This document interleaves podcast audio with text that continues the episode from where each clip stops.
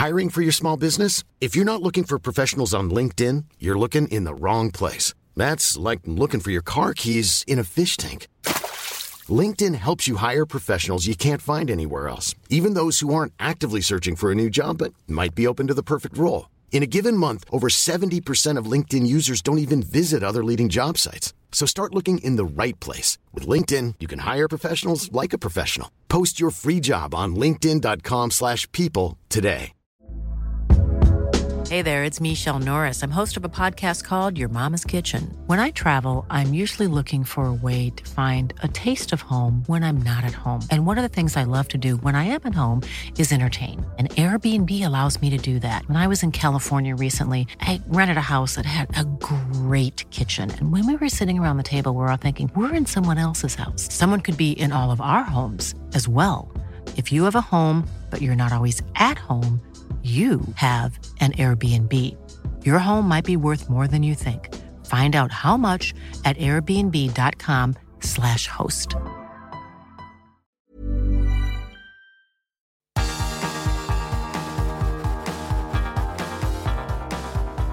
Universo Premier, tu podcast de la Premier League.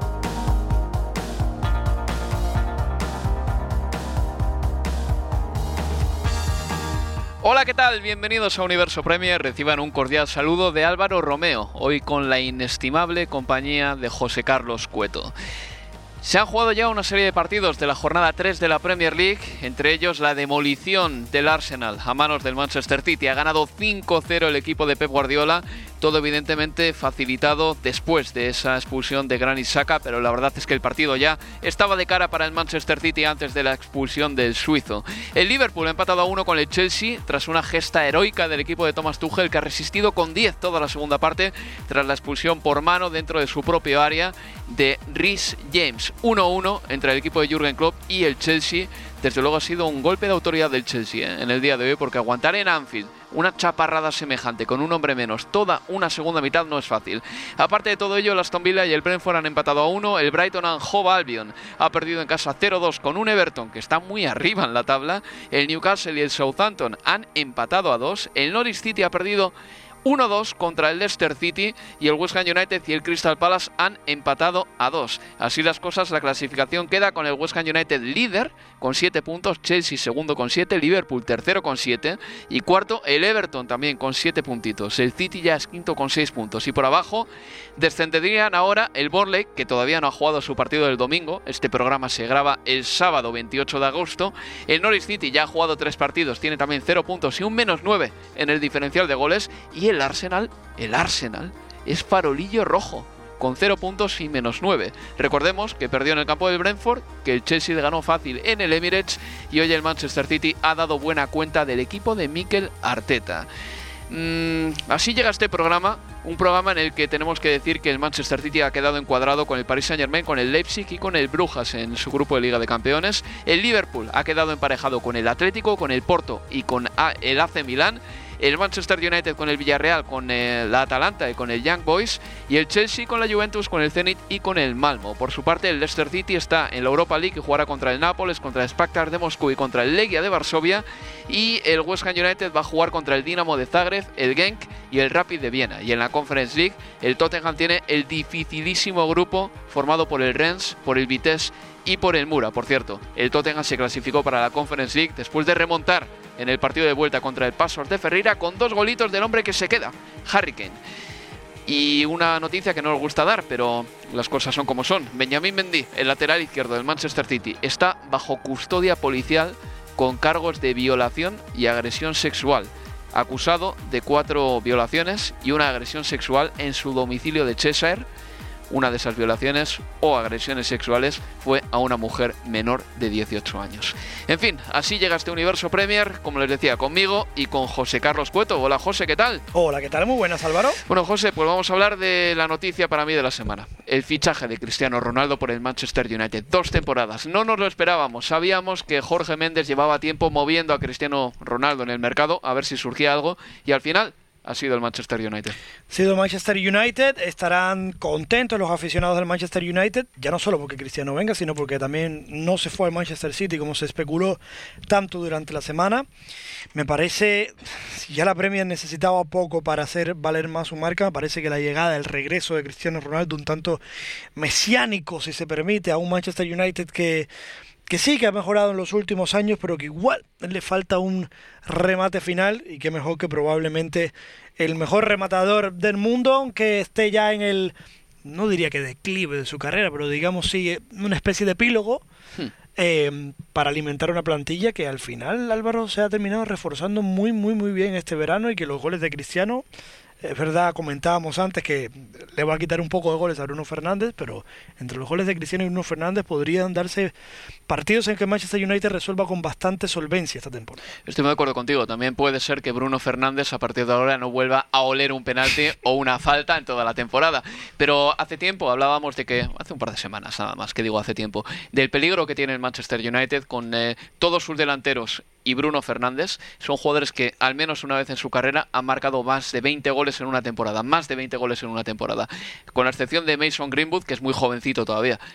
A ese peligro que ya tenías, ese fuego que ya tenías, añades a Cristiano Ronaldo. Em, el reto de Cristiano Ronaldo, José, es distinto al que tenía en la Juve, porque en la Juventus igual le fichó la Juve para ganar la Champions. En el Manchester United yo creo que el objetivo no es tanto ganar la Champions como recuperar un poco el cetro de Inglaterra o el antiguo poderío del Manchester United. El reto es ese. O incluso el prestigio, diríamos, de, llegar, por ejemplo, plantarse en unos octavos de Champions y llegar como favoritos a los octavos de final. De tener...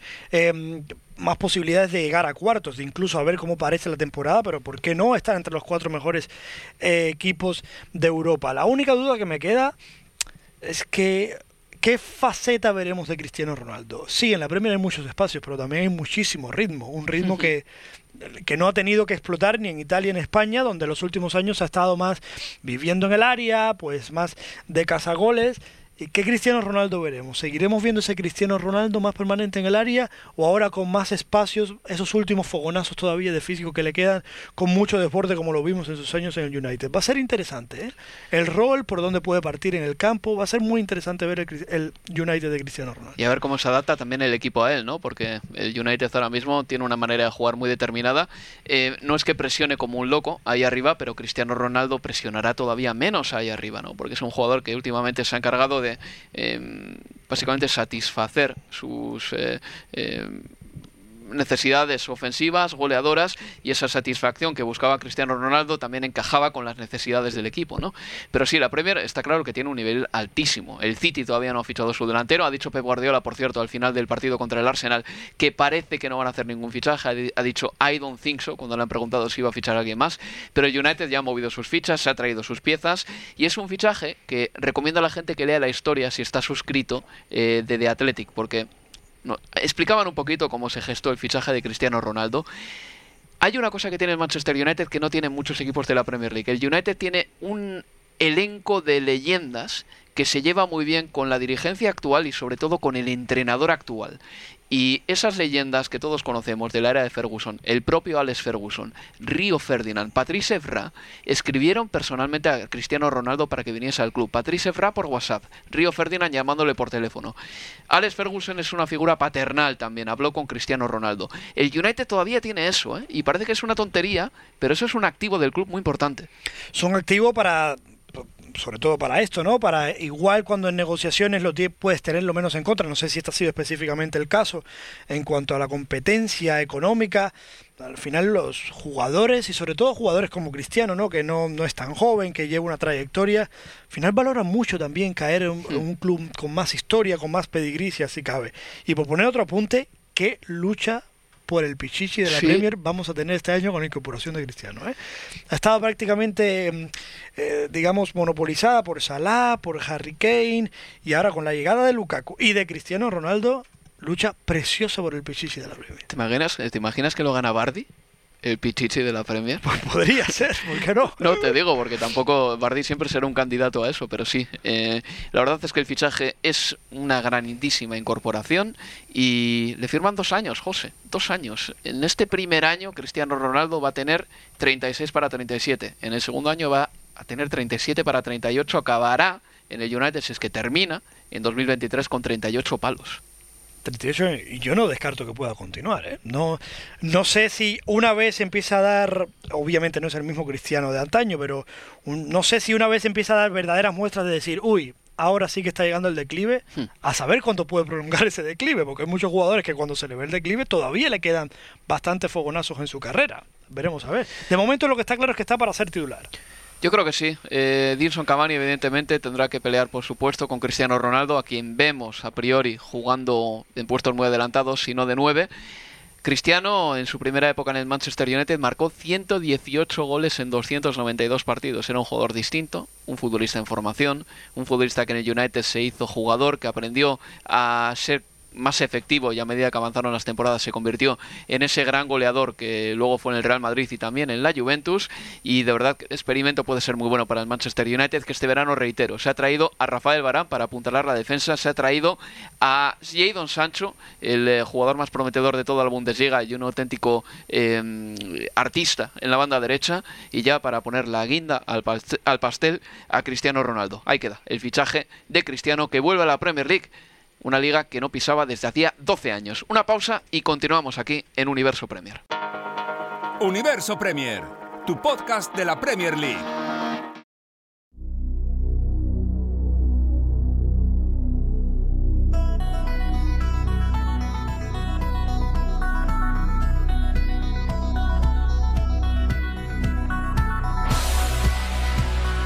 Seguimos en Universo Premier. Con Álvaro Romeo y José Cueto. Hacíamos mención anteriormente a esa victoria del Manchester City por 5 goles a 0 frente al Arsenal en el partido de la hora de la comida aquí en Inglaterra a las 12 y media del mediodía, early lunch como lo llaman. Ganaba el City fácil. Eh, Gundogan en el 7 anotaba el primer gol del partido, ganando de cabeza en el segundo palo. Anotaba el primer tanto del encuentro, como digo. Un Arsenal, por cierto, que llegaba con muchas bajas. Eh. Esto también es un atenuante para el equipo de Mikel Arteta. En el 12, Ferran Torres anotaba el 2 a 0 tras una falta de Emerick Laporte bastante flagrante, diría yo, de la que se ha quejado, por cierto, Mikel Arteta. Granit Saka era expulsado en el minuto 35 y a partir de entonces todo ha sido, evidentemente, un paseo para el City. Gabriel Jesús anotaba antes del descanso el 3 a 0 y ya tras la reanudación, el City ha pisado un poquito nada más el acelerador para terminar eh, endosando esta manita al Arsenal. Los últimos goles los ha marcado Ferran Torres, que funciona muy bien como falso 9, y Rodri. 5-0 para el Manchester City frente al Arsenal.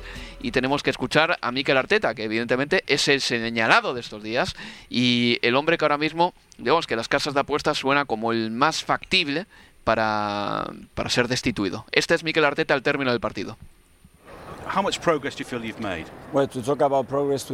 Dice Mikel Arteta que hablar de progreso hoy cuando pierdes 5-0 no tiene sentido. Dice que también hay falta, un puñetazo sobre Chambers en el segundo gol del City.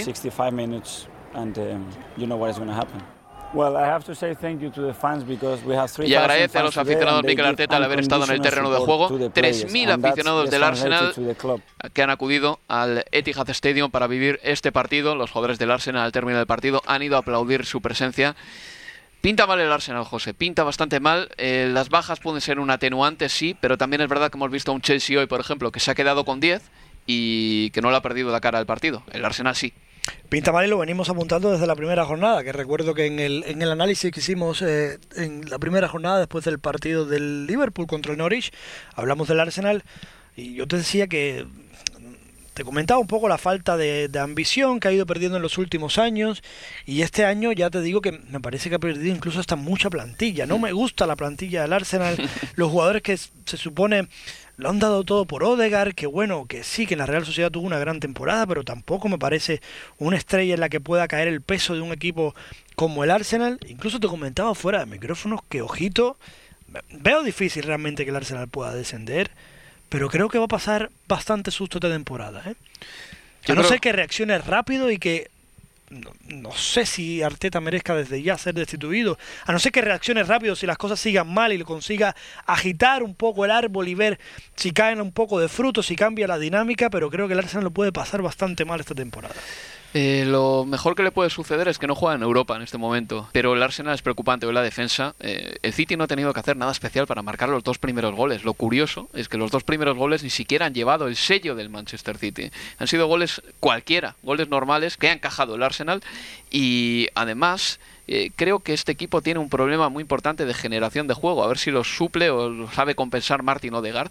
Pero sus jugadores creativos no son tan buenos como para justificar que sin balón hagan tan poco. Eh, Aubameyang, Odegaard, eh, Saka, eh, sin balón son futbolistas que, apenas aportan nada. Y si dices, bueno, este me compensa, ¿no? Como tener un Cristiano o un Messi que no me defienden, pero no es el caso. Entonces ahí yo creo que el Arsenal va a tener que trabajar mucho y hay jugadores ahí que salen un poquito marcados de este partido también, porque, eh, por ejemplo, el partido de Rob Holding no ha sido nada bueno, Saka ha sido expulsado por una entrada irresponsable, es el capitán, o fue el capitán, y Aubameyang eh, la verdad es que no ha aportado absolutamente nada, aunque estuviese desabastecido, podía haber intentado algo por su cuenta. Y vamos a pasar al otro gran partido del día, Liverpool 1, Chelsea 1. Este lo has narrado tú, José Cueto, y te has llevado una buena impresión del Chelsea, lo sé, pero en general el partido hasta el minuto 60 ha sido muy divertido. Hay que reconocer que ha sido un partido vibrante. Muy vibrante, eh, creo que es el primer gran partido, bueno, también el Tottenham Manchester City lo fue, pero creo que es el primer gran partido de esta edición de la Premier. Además fue muy especial porque eh, Anfield empujó como solía empujar en aquella temporada grandiosa de Liverpool en que ganó la liga. Y sí, has mencionado mucho al Chelsea, pero a mí también fíjate que me gusta mucho, me gustó mucho el Liverpool. Y te explico por qué. Porque lo que decimos un poco, ¿no? Que el Liverpool llega esta temporada como un poco tapado y a este Liverpool hoy le vimos mimbres de esa temporada campeón. Le vimos presionar arriba, eh, le vimos eh, no achicarse cuando las, eh, las, cosas del partido venían mal, que el Chelsea se puso por delante y sobre todo los primeros 20 minutos de la segunda parte en que fue con todo, sin complejos, avasallar al Chelsea para intentar aprovechar la superioridad numérica en el campo y para buscar ese gol además con alternativas. Venían centros y el Chelsea se cerraba mucho, lo intentaba desde fuera. A mí los dos equipos me dejaron una gran impresión hoy. Fue un gran partido y no tengo ninguna duda de que estos dos equipos van a estar sin problema entre los cuatro primeros. Estoy contigo. Eh, yo me he llevado una grata impresión también el de Liverpool, José. Recuerdo los goles, marcaba Havertz en el 22, en el 45 más 3 en la primera parte todavía era expulsado. Rhys James por una mano dentro del área, voluntaria, por eso ha sido roja. Eh, Mohamed Salah anotaba desde el punto fatídico. Por cierto, Salah ha marcado sus últimos 14 penaltis en la Premier League y el único que le supera en estos registros es Matt Letizier, que si no me falla lo que he leído anteriormente, marcó 23 penaltis consecutivos en Premier League entre 1994 y el año 2000, pero 14 penaltis seguidos de Mohamed Salah. Ha estado bien el egipcio. Hoy había, por ejemplo, cosas interesantes eh, que nos interesaba ver, ¿no? Eh, por ejemplo, asistir a esa batalla entre Virgil van Dijk y Romelu Lukaku. Ganador, Van Dijk. Yo creo que sí. sí. Justo te lo iba a recordar. O sea, en ningún momento perdió, perdió la compostura Van Dijk. Se le vio muy metido en el partido, a diferencia de ese primer encuentro que narramos también, que se le vio un poco dubitativo. Yo creo que le ganó todos los duelos en los que chocó contra Lukaku. E incluso estaba pendiente hasta de corregir a Matip en muchas ocasiones en las que Matip parecía un poco más disperso, que sí sufrió un poco más con el partido. Si el Liverpool consigue que Van Dijk rinda a este nivel, eh, es lo que te digo, que para mí va, va de tapado pero ojito con lo que puede hacer eh, esta temporada. Vaya suficiencia de Van Dijk. Eh, luego otra cosita, en la primera parte ha habido un cambio. Eh, Roberto Firmino ha sido sustituido todavía. La verdad es que no sabemos si era por problemas físicos o por un tema táctico, pero por lo menos nos ha ido cojeando Roberto Firmino, es lo que hemos visto en el campo. Ha entrado Diego Llota. Esto ha pasado en la primera parte y yo te decía durante el partido, este tabú de no hacer cambios en la primera parte hay que romperlo ya si el jugador entiende que está al servicio del equipo y el entrenador le explica que este cambio no es por, para humillarle, sino porque el equipo lo necesita, me parece que tiene que ser una práctica más habitual en el fútbol. Y Diego Llota, además, cuando ha saltado al campo, José, ha cambiado el partido en la primera parte. Eh, sí, es, primer balón que tuvo se metió dentro del área, provocó un córner y esa fue la jugada que precedió al barullo, a la expulsión de Rhys James y luego el penalti. De Firmino te iba a decir, no sé qué me ha sorprendido más, si que club le quitara la primera parte, porque la verdad no estaba completando em, los primeros 40 minutos que jugó, no, no fueron buenos, o que le haya metido en el once titular, porque venía lanzadísimo Diego Goyota marcando en los dos partidos iniciales y que hoy haya apostado por Roberto Firmino ante el, el rival de mayor empaque al que se ha enfrentado el Liverpool esta temporada me sorprendió por parte del club, la verdad. Yo pensaba que ya Diogo Jota, digamos, estaba haciendo con, mm. con, ese tercer puesto en los tres de disputa de arriba. Bueno, eh, parece que puede haber sido un problemita muscular lo que ha sacado Roberto Firmino del terreno de juego. Lo confirmo, lo estoy confirmando ahora mismo. Es que acaba de terminar el partido, hace unos minutos nada más. Y bueno, ya por terminar, José, una cosita: 90 minutos de Harvey Elliott, centrocampista joven que hoy ha aguantado. Muchísima madurez. Sí, sí, ha jugado bien. Se lo ha visto bien, no ha perdido balones, ha estado eh, muy colaborador en tareas defensivas, ha jugado con descaro, metido balones al área me, gusta que arriesguen el pase. Los pases de Harvey por lo general van para adelante o intenta centro salaria o trata de meter el balón a un compañero entre líneas. No es un jugador que suele jugar atrás, que suele ser un defecto a veces de los jugadores jóvenes. Y de hecho comentábamos que al principio del partido, una jugada que define su atrevimiento, la primera ocasión de gol del partido es un remate de Harvey Elliott bastante lejano, cruzado, fuerte, raso y una jugada que comentábamos que son importantísimas para la moral de los equipos que juegan sobre todo en casa y fue Harvey Elliott el que la protagonizó. Y, y bien, buena para Elliott porque se quita presión de encima, chuta y ya a partir de entonces ya se ha metido en el partido, ¿no? Exactamente. Pero José, qué bajón, ¿no? Que ahora llega el parón este parón de selección de fútbol por selecciones, pues no llega en un buen momento. Después de sobre todo este Liverpool Chelsea me he quedado con más ganas de ver Premier. Además, casi que este de septiembre siempre es el que más fastidia, porque uno empieza con ánimo la temporada, va a ir saliendo ya de, de agosto o de septiembre, que ya es un mes más propicio para el fútbol y le peten el parón de selección. En fin, nos vemos en un par de semanas. Hasta luego. Pues nada, se despide de ustedes Álvaro Romeo. Hasta luego amigos. Adiós.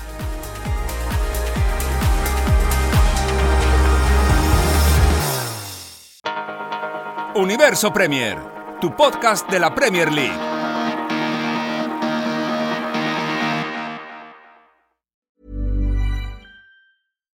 Deserves the best, and there's no better place to shop for Mother's Day than Whole Foods Market. They're your destination for unbeatable savings, from premium gifts to show-stopping flowers and irresistible desserts. Start by saving 33% with Prime on all body care and candles. Then get a 15-stem bunch of tulips for just $9.99 each with Prime. Round out Mom's menu with festive rosé, irresistible berry chantilly cake, and more special treats. Come celebrate Mother's Day at Whole Foods Market. Mom deserves the best, and there's no better place to shop for Mother's Day than Whole Foods Market. They're your destination for unbeatable savings, from premium gifts to show-stopping flowers and irresistible desserts. Start by saving 33% with Prime on all body care and candles. Then get a 15-stem bunch of tulips for just $9.99 each with Prime. Round out Mom's menu with festive rosé, irresistible berry chantilly cake, and more special treats. Come celebrate Mother's Day at Whole Foods Market.